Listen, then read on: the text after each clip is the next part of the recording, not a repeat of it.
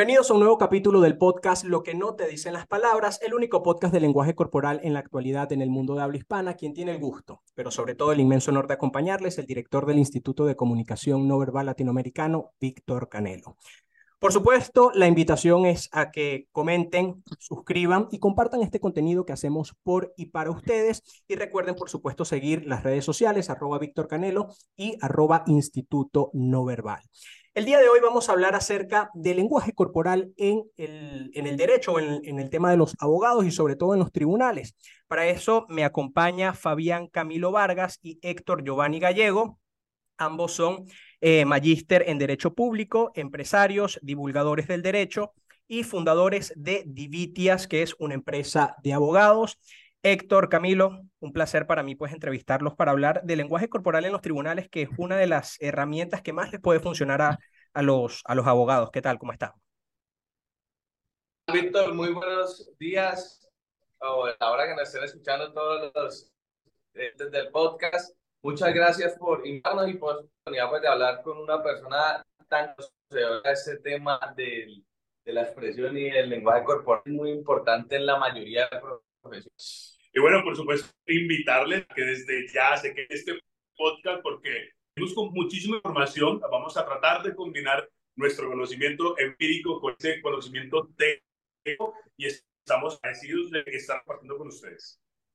Bien, eh, en el episodio número 2 de este podcast, eh, ya este es el número 7, estaba conversando con eh, Maireni Cruz, quien es un médico, y una de las preguntas que le hice en esa oportunidad a, a Maireni es si en, el, si en la medicina existe alguna materia o algún módulo que se especialice en la comunicación no verbal en la relación médico-paciente. En esta oportunidad les hago la pregunta a ustedes.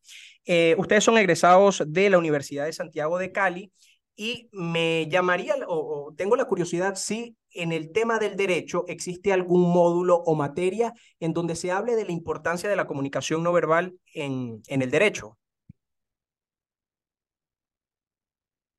Bueno, técnicamente desde la malla curricular la universidad no tiene una materia que te brinde la oportunidad de eh, profundizar académicamente en aspectos como estos. Sin embargo, dentro del campus y de, dentro de la transversalidad de la universidad, por supuesto, sí encontramos espacios donde nos ayudan a mejorar nuestras herramientas, tanto del lenguaje no verbal como del verbal, por supuesto, en el caso de nosotros los abogados. Sin embargo, ahí sí se revela una problemática que creo que es de mayoría de profesiones y es sobre el modelo de educación, porque la verdad es que en la universidad no te enseñan competencias que deben tener todos los profesionales como negociación con el cliente, comunicación eh, asertiva y mucho menos si no tenemos negociación y comunicación, pues menos nos van a hablar de temas tan importantes para todo tipo de comunicación como es el lenguaje corporal. Entonces creo que todas las universidades y las carreras en general están en mora de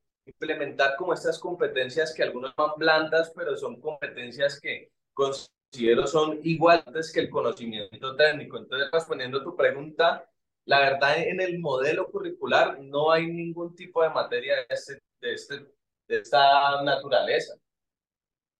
Bueno, en cada capítulo yo siempre hablo acerca de un libro, siempre recomiendo eh, lecturas para las personas que quieran profundizar más acerca de esto y en esta oportunidad les recomiendo a ustedes y a las personas que están disfrutando de, de este podcast, Tú habla que yo te leo, que es un libro de José Luis Martín Ovejero y lo quise escoger porque este autor también es abogado y él habla acerca de la importancia que tiene la comunicación no verbal en todos los ámbitos, pero sobre todo en los tribunales. Entonces, antes de empezar a profundizar sobre la gestualidad en los tribunales, me gustaría saber primero cómo es el proceso de un juicio, bien sea desde el momento en que se inicia hasta que ya estás eh, eh, con el abogado, cuando estás eh, en ese proceso, en esa, en esa sala en donde se da la sentencia final, cómo se lleva a cabo un juicio para que las personas tengan, tengan conocimiento y bueno, por supuesto yo también porque no es mi especialidad. Ya, perfecto. Digamos que los juicios, dependiendo del área del derecho, son diferentes. La gente normalmente tiene como en su mente lo que es un juicio penal, que es el más relevante, los más mediáticos, los más interesantes de alguna manera, porque está en juego la libertad de una persona, está en juego su vida. Entonces vemos, eh, podríamos enfocarnos en, en la audiencia y en los juicios penales. Ya el doctor Giovanni, que es el especialista como en el tema de la audiencia, les va a explicar un poco. Bueno, sí, importante, primero, contextualizar en qué país estamos hablando de ello, porque va a ser muy diferente. Vamos a hablar del, del, del derecho casi que latinoamericano, y aquí, primero, el fenómeno del COVID-19 pues ha traído consigo la implementación de la virtualidad. Esto de entrada, por ejemplo, eh, coloca una barrera frente a las capacidades que tenemos de leer a las demás personas. Pero antes de este proceso, lo que existían son unas salas de audiencias en donde estamos con el juez, estamos con el Ministerio Público, estamos con la Fiscalía o estamos con la contraparte, y nosotros en la tarea de la defensa o representación de víctimas. En esos escenarios en donde podíamos discutir y empezábamos a hablar no solamente del derecho, sino de las circunstancias fácticas, es decir, de lo que ha venido sucediendo, pues podemos tener una lectura impresionante de todo lo que sucede. Pero, por ejemplo, entrando ya en materia, algo que nos sucede muy frecuentemente, y es encontrarnos con buenos funcionarios judiciales. Y el primer elemento con el que nosotros contamos para saber si ese funcionario judicial es bueno es saber si está pendiente de nosotros, de lo que nosotros estamos hablando o de lo que la contraparte está diciendo. Evidentemente, en, el marco de una grabación, de un sistema virtual, y regularmente lo primero que observamos es si el juez está haciendo esto, no sé si la cámara me va a alcanzar a ponchar bien así, si el juez está haciendo esto o si el juez está haciendo eso cuando nosotros estamos hablando. Ok, eh, bueno, para las personas, porque eh, este, eh, perdón que los interrumpa, para que las personas que están escuchando esto por Spotify o por Apple Podcast, cuando el, el juez no los mira a la cara, es decir, evade la mirada, eso ya les da a ustedes un, un, un punto, un punto indicativo o una señal que no, les, que no esté interesado en, en el tema que ustedes están hablando, ¿no? Exacto. Eh, también está, está la, la seña que constantemente estamos haciendo, vamos, inclusive en este podcast, que es acentuando, ¿no? Ok. Cuando vemos que el juez, e, esa aplica aún en las audiencias virtuales, cuando vemos que el juez está atento y de cierta manera lo que uno está diciendo medio hace, se le sale un gesto de, de aprobación, significa que estamos enfocando bien los argumentos que estamos dando y ya si uno es un poco más minucioso, si tiene el conocimiento, por ejemplo, ayer veía que subía un video sobre mi ley donde hace una, una micro, un micro gesto de desagrado. Entonces, la verdad es que en, el, en el tema virtual, que es el actual, es más importante saber leer los, los rostros y esos microgestos que de pronto el lenguaje corporal en sí, porque inclusive acá en esta misma videollamada estamos viendo, nomás están viendo prácticamente nuestros rostros. Entonces el resto del cuerpo no nos comunica, pero la cara sí nos da a entender, por ejemplo, cuando el fiscal eh, se siente atacado de alguna manera, si estamos dando por el punto hacia el fiscal, pero principalmente el enfoque cuando estamos haciendo de defensa es mirar cómo está reaccionando el juez de acuerdo a lo que se está diciendo. Y, temas muy interesantes como lo que decía el doctor Cabello al inicio, es que tenemos dentro de nuestro paradigma mental que los juicios son los penales, pero ustedes no se imaginan lo divertido y lo complejo y lo lleno de herramientas lingüísticas que es un proceso, por ejemplo, de familia. Eso es un tema, ese es otro mundo realmente, en donde no solamente el lenguaje jurídico, sino también objetivo. Eh, tenemos miradas, tenemos eh, desafíos eh, lingüísticos porque encontramos personas que se manifiestan de una manera, pero entendemos otra. Entonces, hoy, evidentemente, no solamente en los juicios penales tenemos retos de comunicación, sino también, por ejemplo, en los civiles. Bien, sí, eh, bueno, pero ya respondiendo un poco la pregunta que, que, era cómo son los juicios penales, creo que no, cómo son los juicios, creo que no la hemos respondido, sí. Sí, sí, con, con, esta información creo que, bueno, las personas ya pueden tener eh, cierto conocimiento de, de, de, cómo es la estructura. Em, y bueno, hablando ya un poco de, de, específicamente del lenguaje corporal en los tribunales, hay un caso que yo siempre cito eh, en, mis, en mis talleres o en las capacitaciones, y es el juicio que se llevó a cabo contra el expresidente de los Estados Unidos, Bill Clinton, por em, ese encuentro que tuvo con Mónica Lewinsky. Para las personas que no conozcan este caso, pues les invito a buscar en internet eh, Bill Clinton, Mónica Lewinsky, y allí se van a enterar. Entonces, ¿qué fue lo interesante? Que Bill Clinton, cuando estaba en, en la audiencia, el lenguaje corporal decía absolutamente todo. Entonces, aquí vemos cómo, a pesar de que puedas tener a tu favor gran parte de poder adquisitivo, es decir, tengas el dinero para eh, asesorarte con los mejores abogados, pero también con el mejor experto en comunicación no verbal, tú no puedes controlar tu lenguaje corporal y llega un momento en donde tus gestos te van a comenzar a delatar. Y esto es un fragmento que está, eh, es, bastante interesante que ustedes pueden encontrar a través eh, de Internet. Ahora, me gustaría que también habláramos, eh, hablaron sobre los gestos que ustedes normalmente ven en el juez. Ahora, el lenguaje corporal de la persona que se le está inculpando. ¿Qué podrían eh, decirme acerca de esto de acuerdo a su experiencia? Cuando una persona se siente segura, cuando la persona se siente insegura, eh, ¿cuáles son los gestos que normalmente suelen salir a flote? Bueno, mira, nosotros tenemos un trabajo antes y después de las audiencias.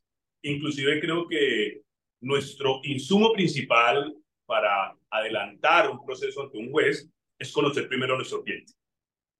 Una de las preguntas que nosotros inicialmente les hacemos es directa. ¿Tuviste implicación en el hecho o no? ¿Esto que están diciendo es verdad o es mentira?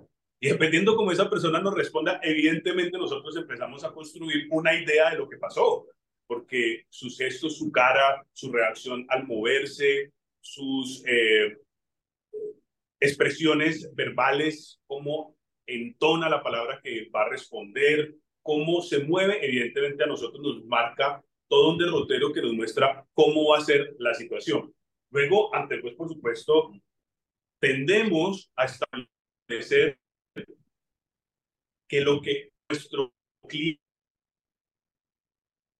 nos dice evidentemente estamos específicamente puesto a partir de ahí elaborar toda una estrategia. Digamos que el tema del lenguaje corporal de los clientes en el juicio penal, al menos para nosotros como defensa, comienza desde el momento en que nos entrevistamos, tenemos el primer contacto con el cliente, porque es importante, aunque se supone que ellos deben ser sinceros con nosotros, deben ser claros y decirnos la verdad, la verdad es que muchas veces la, la gente no es sincera ni siquiera con su abogado, entonces es importante para uno saber si su cliente, pues sí cometió la conducta por la cual le están endilgando un juicio penal, para saber también cuál va a ser la defensa, porque si sabemos que tiene responsabilidad en el asunto, pues la estrategia podría ser diferente.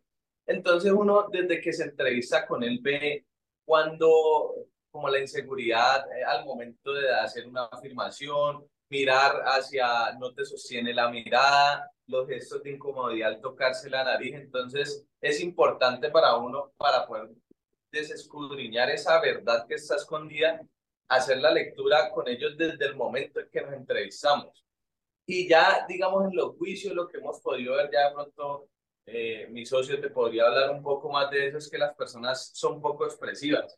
Así es como te hemos dicho a lo largo de esta entrevista, vemos que la virtualidad nos pone una barrera para la interpretación de los gestos o el lenguaje no verbal.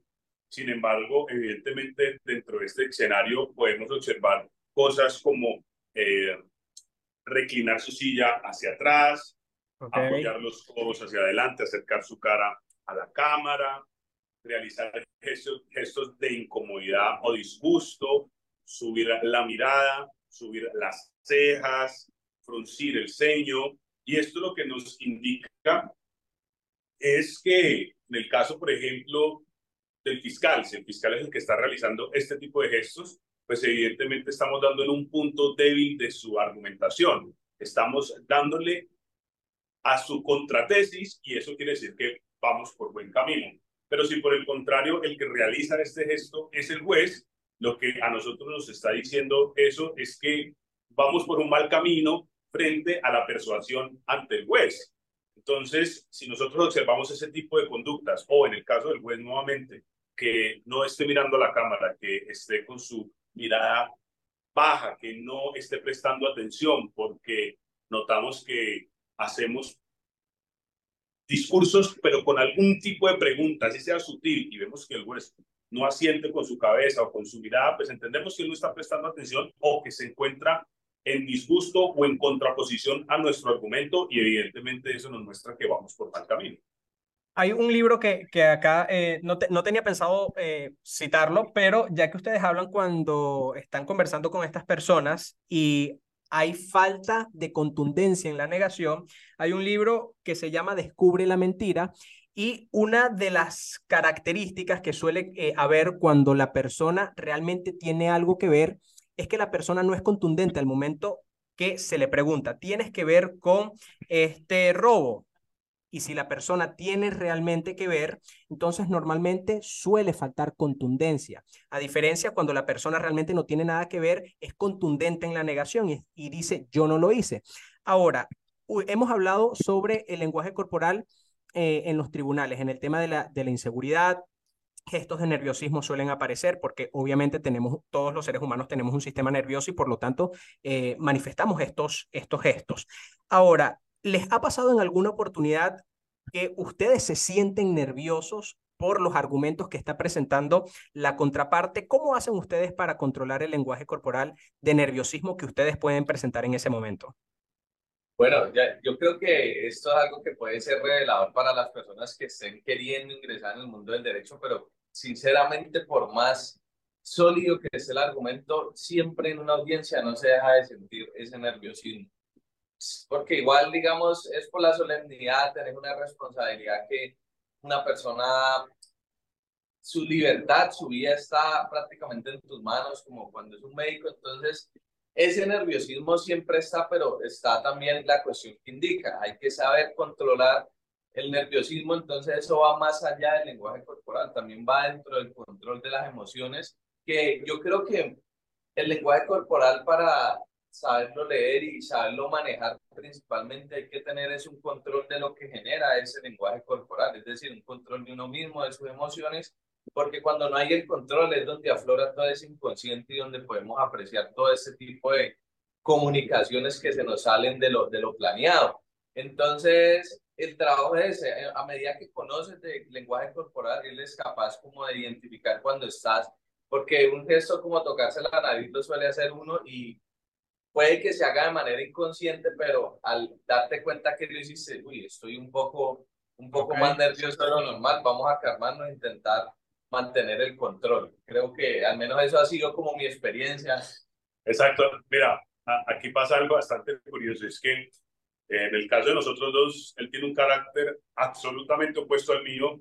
Él es un flemático, yo soy un colérico sanguíneo, yo me dejo llevar muchísimo por mis emociones eso es positivo, por ejemplo, cuando tienes que hacer los alegatos de conclusión, porque transmites esa emoción y evidentemente generas empatía, pero al momento del raciocinio hay que estar mucho más calmado. O sea, que para mí siempre ha sido un reto manejar el tema de las emociones, a diferencia un poco del doctor Camilo, que siempre es, un, es una persona más aplacada que yo. Sin embargo, hemos descubierto, por ejemplo, en mi caso, técnicas que me permiten establecer que lo que yo estoy diciendo se acompasa con lo que estoy haciendo o mostrando. Y es que en el desarrollo del, del discurso, suelo colocarme las manos detrás de la cintura o en la cintura, ¿sí? De, de esa manera me doy a mí mismo seguridad y sé que de alguna manera estoy transmitiendo seguridad y conocimiento. Esa pose típica del profesor exponiendo, ¿sí? Y de esa manera yo, cuando siento que estoy un poco descontrolado, pues asumo una postura académica y de esa manera empiezo a regular mi, mi comunicación no verbal. Y ustedes cuando ven gestos de nerviosismo por parte de su rival, entre comillas, o, al, o, a la parte con la que se están enfrentando, ustedes cuando ven estos gestos de nerviosismo, ustedes al momento de percibirlos tratan como de, ok, es momento de aprovechar para terminar con, de desestabilizarlos, bien sea emocionalmente o presentar la parte más importante de, del argumento. Dos estrategias, yo diría. Ok, ¿cuáles serían esas dos estrategias? A ver, si evidentemente en el juicio estamos dando un debate de argumentos y nosotros observamos que el juez tiende a escuchar o a recibir mejor el nuestro y nuestra contraparte evidente muestra su debilidad, allí somos mucho más contundentes. Pero si no es así, lo que tratamos de generar es empatía. Y de hecho, esa generación de empatía lo hacemos, es que aquí estamos revelando muchos de nuestros secretos, doctor Camilo, pero lo hacemos, lo hacemos desde el desconocimiento. Es decir, nos hacemos la parte más débil. Ok. Y eso genera una evidente conexión. Inclusive desarma también a nuestra contraparte. Y nos ponemos a su mismo nivel. No lo atacamos más. Cuando vemos que nuestra, nuestra tesis no es la principal, no es la más fuerte. Y cuando vemos ese nerviosismo, entonces tendemos a colocarnos a su mismo nivel y generar así esa necesidad de, de ser escuchados por igual. Sí, y, y, para terminar, digamos que cuando hice la preguntamos, quedamos como que es que depende del litigio en específico, depende del asunto, si es penal, si es civil, eh, la parte que estemos representando, porque puede ser que en algún momento nos convenga que la, en un momento de debilidad de la contraparte no ataquemos y que generemos una empatía para llegar a otro tipo de solución eh, que de pronto darle la estocada final como cualquier, como de pronto lo podría hacer cualquier colega pensando que con eso gana, ¿no? Digamos que no se trata solo de ganar y destruir la contraparte, sino lograr el objetivo estratégico del litigio y en algunos casos es hacerse la parte que no sabe, que somos que más inexpertos, que somos la parte vulnerable o no aprovecharnos de la vulnerabilidad como en un momento, principalmente en esos casos, en penales que sí es a muerte con la fiscalía, entre comillas, pues sí aprovechar cualquier debilidad y flaqueza que vea uno en el discurso. Y eso se ve también en el momento en que ellos dan sus argumentos, pues podemos evidenciar esa falta de seguridad y de contundencia y ahí aprovecharla al elevar nosotros nuestros propios argumentos. Sabes que hay algo que me llama mucho la atención, que hablaba Héctor, que dice que él es muy emocional y ahí eh, no recuerdo quién, qué autor eh, dice esta frase, que nosotros no somos, eh, nosotros no somos seres racionales, somos seres emocionales que racionamos. Ahora, no sé si en el ámbito del, del derecho, porque obviamente no, no es mi especialidad en el lenguaje corporal, eh, pero en el lenguaje corporal en la política, lo que les suelo recomendar, y en esta oportunidad comparto este tips con ustedes y también con las personas que, que, nos están escuchando, es si, obviamente, las personas al momento de sentir nervios, se eleva el cortisol, que es la hormona del estrés, y por tanto, nosotros o nuestro cuerpo tiene que liberar ese estrés de alguna manera.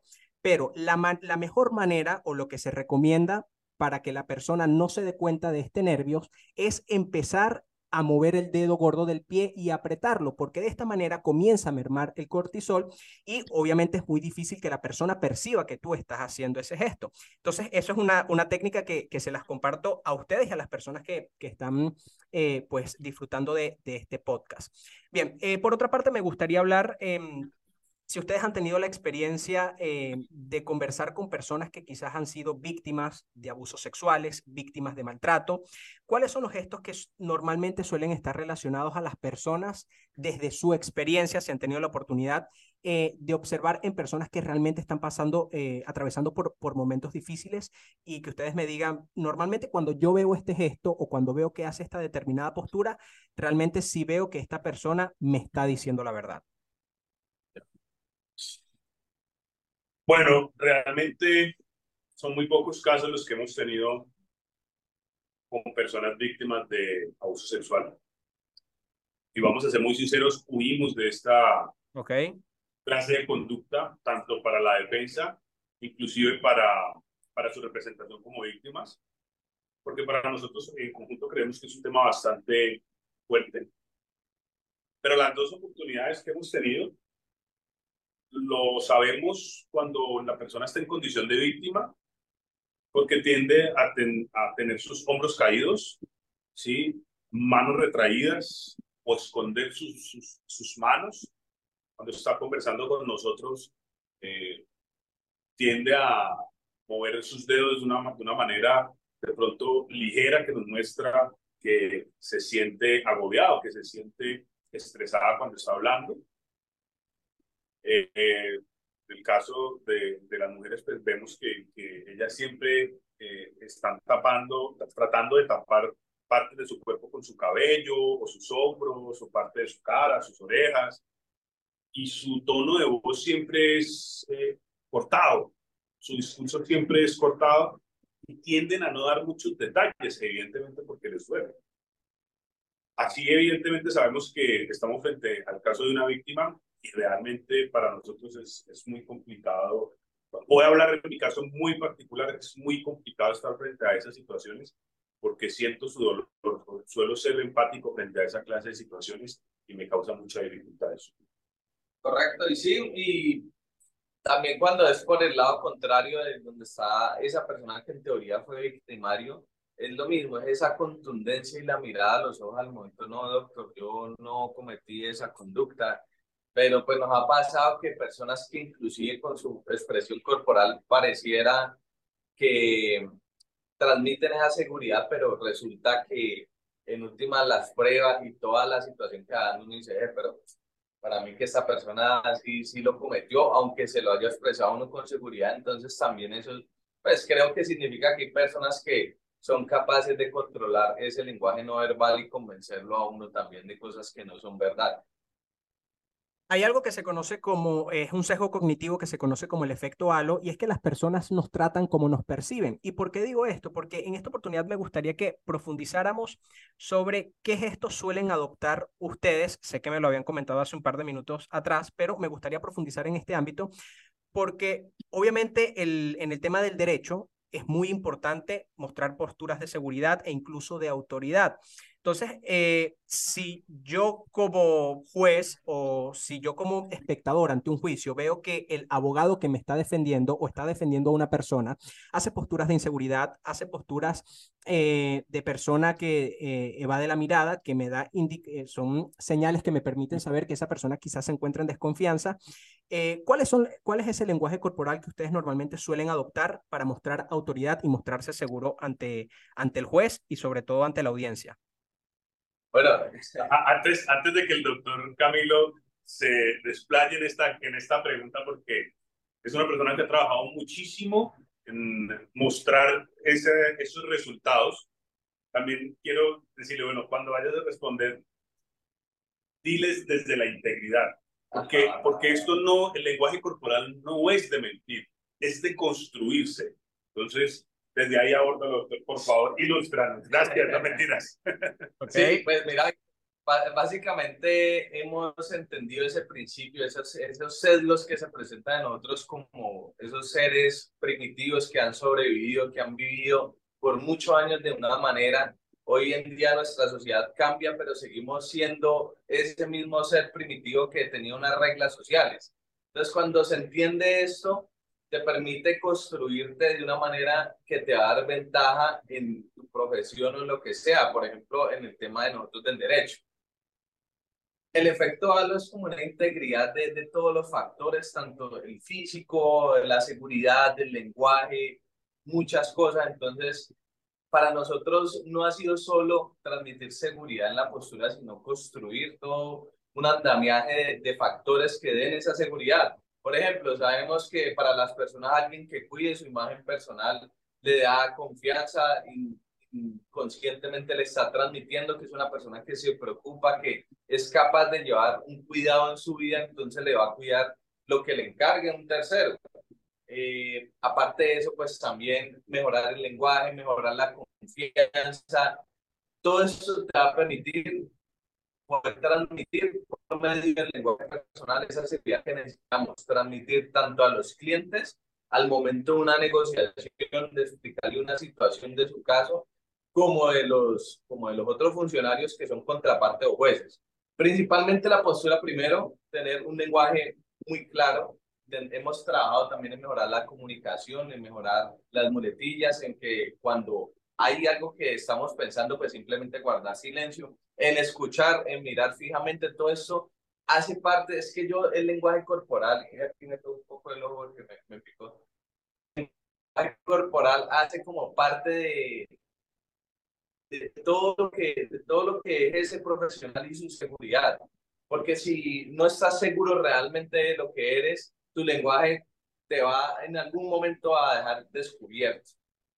Entonces, eso es lo que nosotros buscamos, trabajar desde lo personal, toda esa integridad, luego desde lo laboral y ahí sí ser consciente de qué es lo que estamos transmitiendo. Entonces, si yo le estoy hablando a un cliente de su caso, pues lo miro, cuando me está hablando, lo miro, se mira fijamente. Está el tema de no cruzar los pies, no asumir las manos cerradas al momento de dar un discurso, sino intentar abrirlas para dar esa imagen de que estamos siendo abiertos en la comunicación.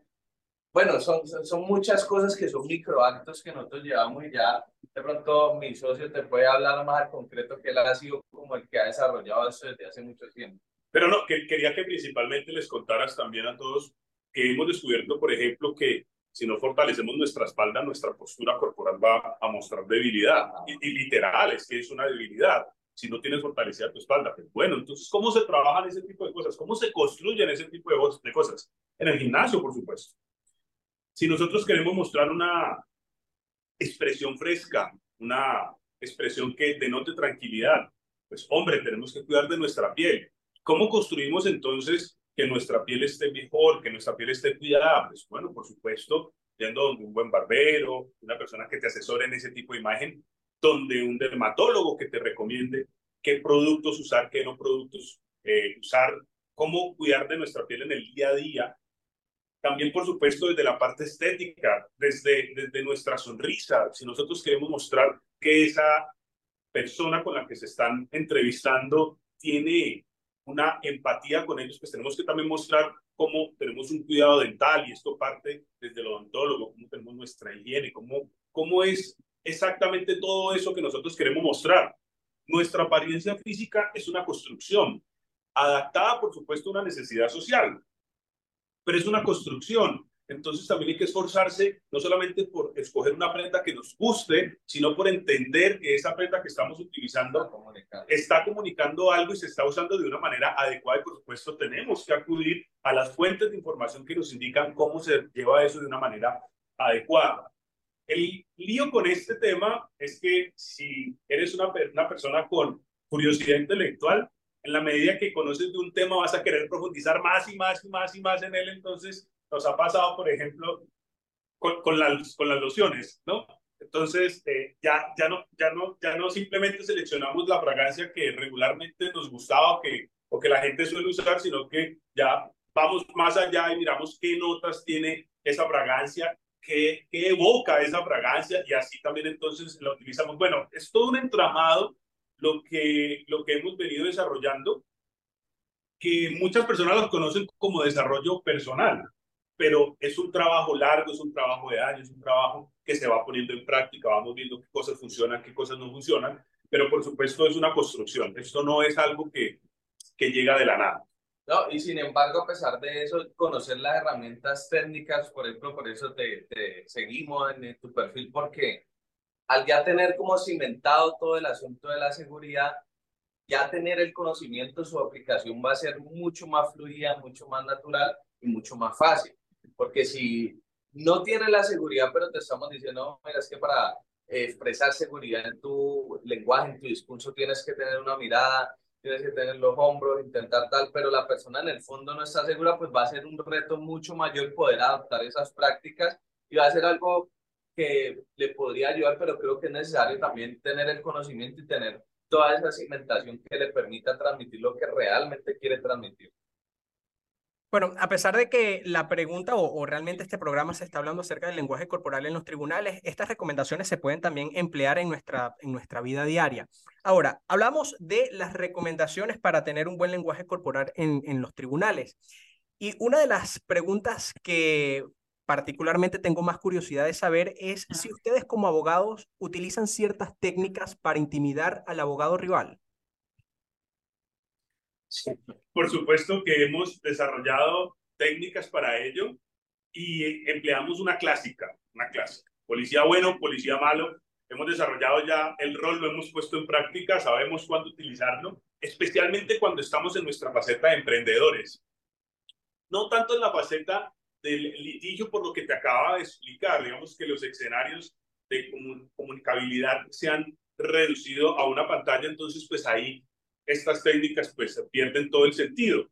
Pero cuando estamos en nuestra faceta de negociación, cuando estamos en nuestra faceta de emprendedores, ya sabemos utilizar nuestros roles, sabemos quién cierra el negocio, en qué momento debe cerrar el negocio y esto lo utilizamos en una técnica clásica policía bueno, policía malo. Así que claro, para responder tu pregunta, por supuesto que tenemos una estrategia. Y ciertamente los tribunales dependen mucho de esa fortaleza que tengamos respecto al caso, porque ciertamente se busca comunicarle a la otra contraparte que nosotros estamos en una posición, intimidarlo con argumentos, pero siendo sincero, creo que muchas veces esto no, no tiene el efecto esperado por ese sesgo también de las personas de sentirse que siempre tienen la razón, entonces muchas personas por temas de su ego, por más que los ataques, por más que intenten intimidarlos, antes se van a sentir agredidos y vamos a tener de pronto el resultado no esperado. Entonces, eh, cuando es en el juicio propiamente, como te decía Héctor Giovanni, no, no, no usamos tanto esa estrategia, se usan otro tipo de situaciones como más sobre el tema del discurso y principalmente el lenguaje corporal en el tribunal es importante para leer qué es lo que está pasando, cómo están reaccionando frente a lo que estamos diciendo, cómo está reaccionando el juez, eso nos permite darnos una idea, pero casi con el tema de la contraparte, actualmente hoy por hoy como están desarrollando los, los juicios, casi no, no se aplicaría esa técnica ni se vería mucho. Es más bien intentar leer, como desentrañar qué, qué es lo que está pasando con las otras personas y creo que ahí es donde juega un rol fundamental el lenguaje corporal. Ya para ir finalizando, me gustaría que, eh, bueno, dieran recomendaciones cómo debería ser eh, el proceso para una persona que, está siendo acusada de algo, cómo manejar esas situaciones, porque se recomienda mucho, em, o por lo menos así eh, es lo que se dice en las películas, y bueno, a pesar de que esto puede ser un poco de ficción, siempre hay algo que, eh, siempre hay algo de verdad en todo esto, y es eh, no hables, no digas nada porque obviamente eso puede ser contraproducente más adelante. Y en estos casos, o en esta oportunidad, quizás alguien que está escuchando este, este podcast puede estar atravesando un proceso penal, un proceso jurídico delicado y cuáles serían esas recomendaciones que ustedes como especialistas en la materia les, les, pueden brindar.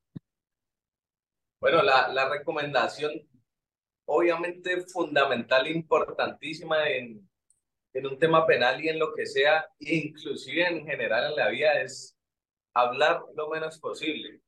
Cuando ¿Qué se recomienda hablar lo, menos posible? Eso es algo que, que, que, me llama mucho la atención y es por eso que, que hago esta pregunta. Porque resulta que cuando uno escucha a los demás y no habla, es donde empieza a obtener información valiosa. Mientras que si usted es el que está hablando, usted es el que está dando información que tal vez la otra persona no conocía. Y esto es increíble porque aplica tanto en nuestra vida general, en las relaciones, en los negocios, en todo.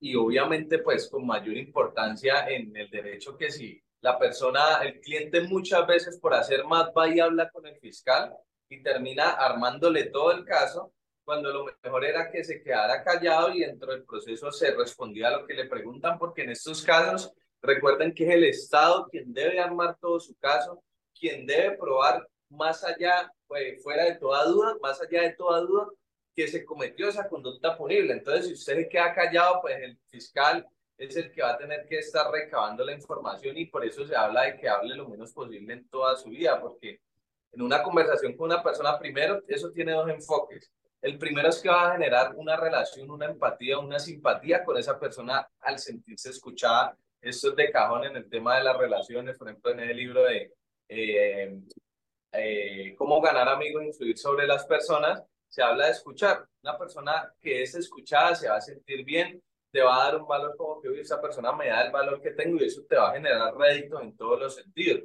Igualmente lo aplicamos con los fiscales, con los jueces. Uno va, doctor, ¿cómo ha estado? Y ellos empiezan, no, aquí preocupado por mi, por mi sobrina, que imagínense si verdad, cuénteme tal. Usted puede escucharlo, eso te va a generar una simpatía y puede que usted vaya a reunirse y no diga nada y aún así tuvo unos réditos impresionantes de esa interacción. Y la segunda, que es un poco más estratégica, que es la información. Aparte que va a generar esa simpatía por la persona, pues esa persona, por su, por su naturaleza, la naturaleza humana de hablar, nos va a revelar información.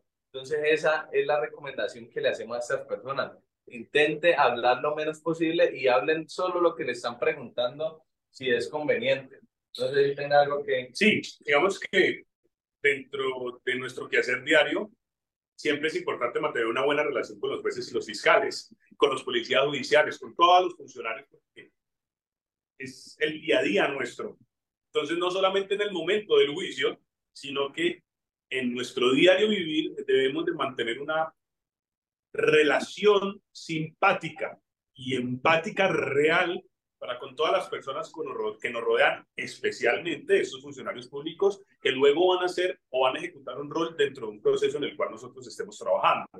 Por supuesto, aunque esto no debería de suceder, lo cierto y lo real es que cuando usted tiene una relación buena fuera de los estrados judiciales con ese funcionario, él va a tender a escucharlo mejor, a comprenderlo mejor, a ponerse más en sus zapatos y no ir directamente en contra suya. Entonces, pues esa es nuestra recomendación, no solamente desde el cliente, sino también desde ese operador. Y para el cliente, intente ganarse a los funcionarios, al fiscal. Si va a hablar con el fiscal, hágalo en buena tónica, que el fiscal generar ese efecto halo en esos funcionarios.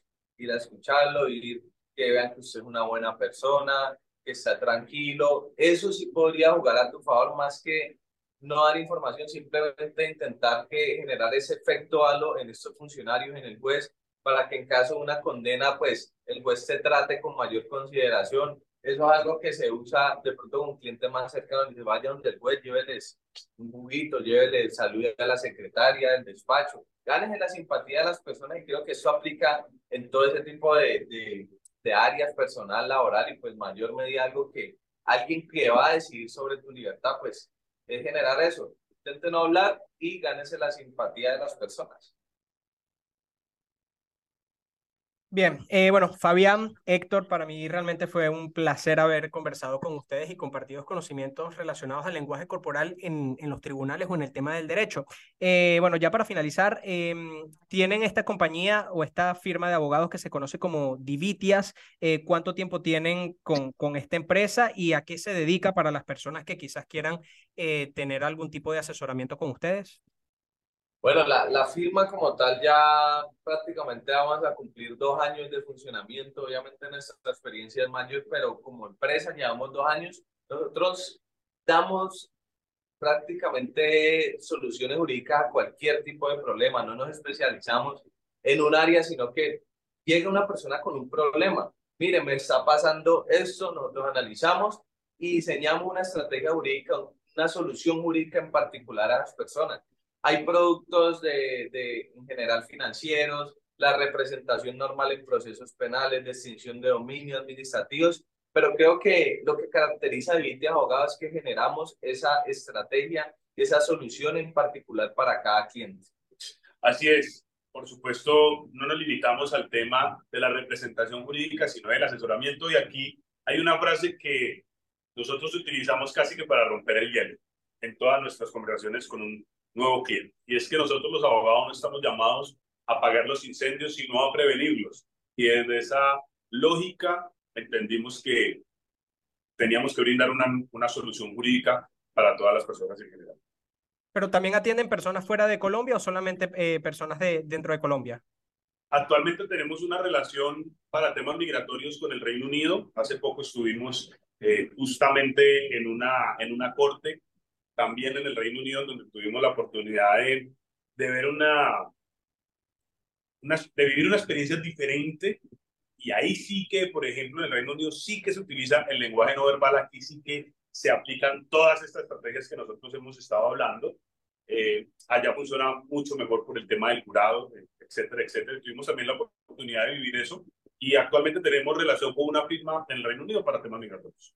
Pero sí, el resto en general, principalmente Colombia, por lo que en el derecho pues se circunscribe a, cada área, a cada país, porque en cada país cambia, pero tenemos servicio para personas que estén interesadas en temas migratorios con el Reino Unido.